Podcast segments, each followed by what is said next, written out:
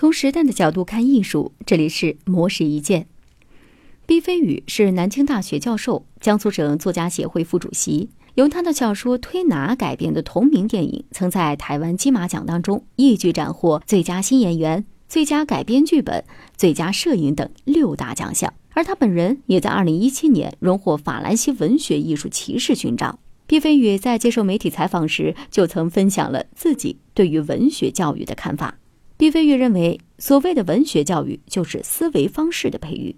比如写小说的时候，就存在一个思维方式的问题，那就是抓住人物，一切都围绕着人物展开。毕飞宇以小说《局外人》为例说道：“这部小说中所有情节的推进与展开，都围绕着莫尔索这个人物的动态感受、内心。也正是通过这些情节，让读者感受到故事里的荒谬。”在这里，整体的思维方式就是演绎的、具体的，而这个具象化的核心就是莫尔索这个人物。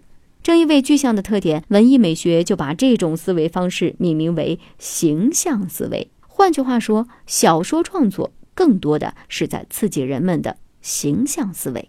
因此，毕飞宇认为，中学生练习写作文，重点啊不是在于训练写作能力，而是在于训练逻辑能力和表达能力。因为作文写作有硬性要求，学生们就要用规定的字数搭建出自己的逻辑系统。一旦有能力去完成这个逻辑系统，也就具备了社交与工作的能力。倘若一个学生高中毕业时只会使用简单的概念表达简单的判断，而不能完成一千字的逻辑体系，是没有办法走入社会的。所以，练习写作文不是为了写文章，更不是为了写小说。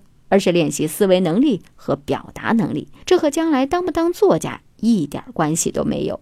以上内容由模式意见整理，希望能对您有所启发。模式意见每晚九点准时更新。